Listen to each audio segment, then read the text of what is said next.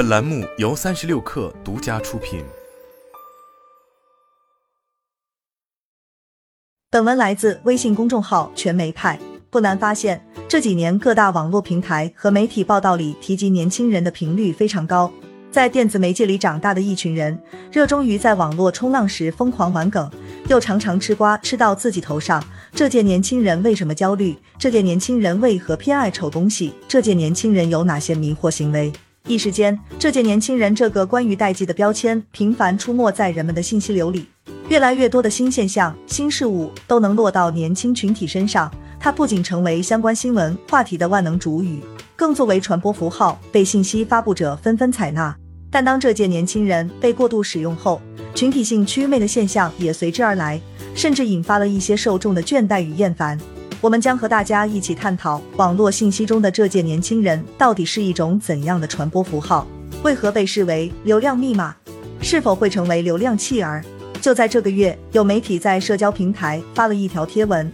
为啥老说这届年轻人实在是令人心疼？明明年纪不大，却已经在网上历经了沧海桑田。在微博上搜索，仅仅半年时间，就已经有快九百条带有这种标签的话题或者文章发布，阅读上千万，上了热搜榜的更是不计其数。看似五花八门，但仔细观察，其实也有规律可言。首先，结合实时热点话题，无论是大趋势还是小苗头，都可以在前面加个年轻人。的噱头来提一提热度，从一直处于舆论风口浪尖的年轻人为什么不想结婚生娃了，到各种生活小趋势、小热潮，比如今年夏天流行起来的雪糕刺客，就有了相应的词条，叫做“这届年轻人如何捍卫雪糕自由”，还有一系列让人意想不到的切入角度。原来这届年轻人把袜套当秋裤穿，这届年轻人发量多的原因。可是，当我们在反复琢磨推敲，会发现其中有些词条营销属性很重，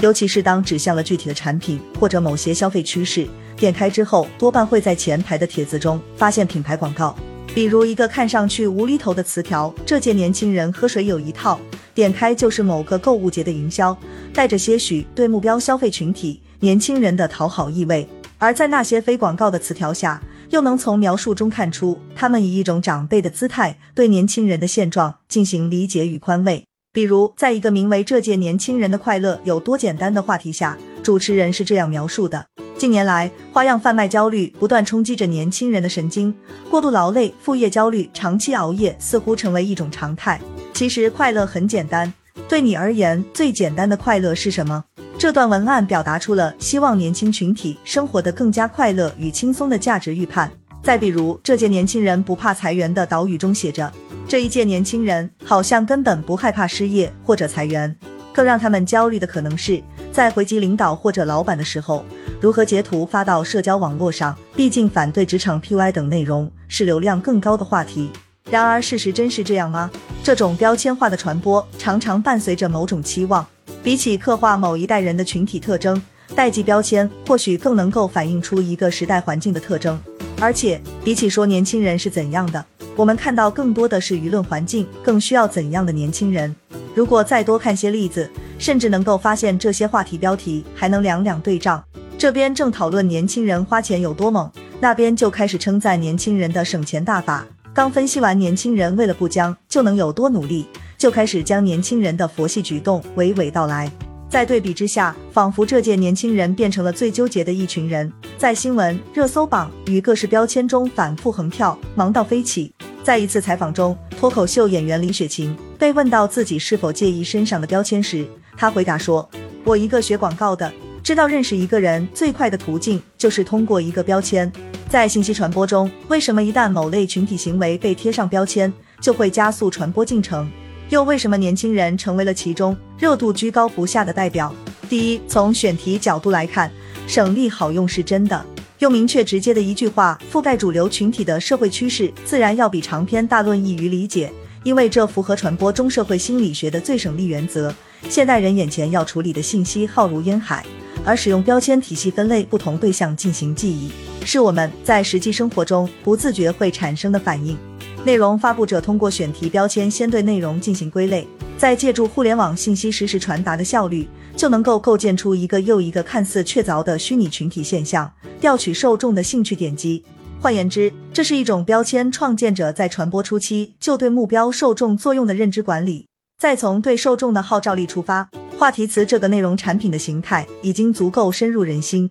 比起曾经需要线下集会表征共同意愿的文化群体，互联网时代的我们正慢慢丢弃那些依靠文化内核来搭建沟通桥梁的传统方式。如今，一个话题词就足以在这个层面上和层出不穷的流行梗一样。标签也是流行文化的代表性载体与符号。第二，从传播实操的角度来看，话题词越模糊越容易操作也是真的。这届年轻人有多能吃苦？为什么这届年轻人不敢生病了？这届年轻人读书有多狠？无论是陈述句还是疑问句，看似表达出了明确的观点与立场，但实际描述的是一个暧昧且模糊的边界。调研范围到底有多大？有无关于年龄、地域、家庭背景等条件的限制？如何衡量如能吃苦或者爱读书的程度？如同学术界的文献综述，选题在某种程度上也是一种内容整合，而在社交媒体上的整合方式必须通俗易懂，大多数做不到像是文献综述或者调研报告那么严谨，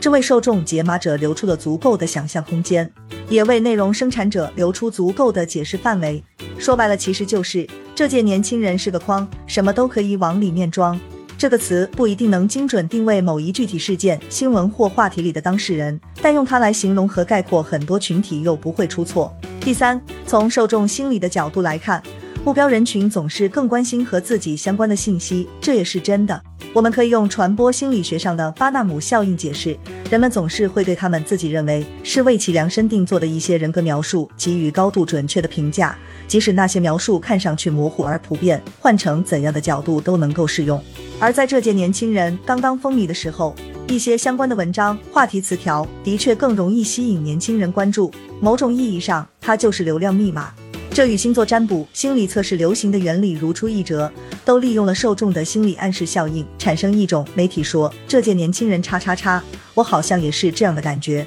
别看现在的年轻人每隔几天都要上一次热搜榜单，但这并非是出现在这个时代的独特现象。实际上，被贴上代际身份的标签是每代人都经历过的事情。在社会学与传播学对于社会身份的研究中，专门有关于代际身份的分支。对同一类代际身份贴上标签，的确能够做到对共有特征的概括与归类，但显而易见的缺陷也在于将个体之间的差异一言而蔽之。这不仅仅是对于同一代际下的人们而言，更是遮蔽了不同代际之间对话的空间。比如，曾经就有不少八零后对九零后有着诸如个人主义、叛逆的刻板印象，但当此类被强行贴上的代际标签逐渐污名化或泛滥化，并以偏概全的归纳年轻人整体形象时，受众开始出现反弹。有媒体栏目曾在今年面向零零后群体发起过问卷调查，结果显示，年轻人对其中一些代表性标签并不买账，超过三分之一的零零后反感被贴上职场类标签。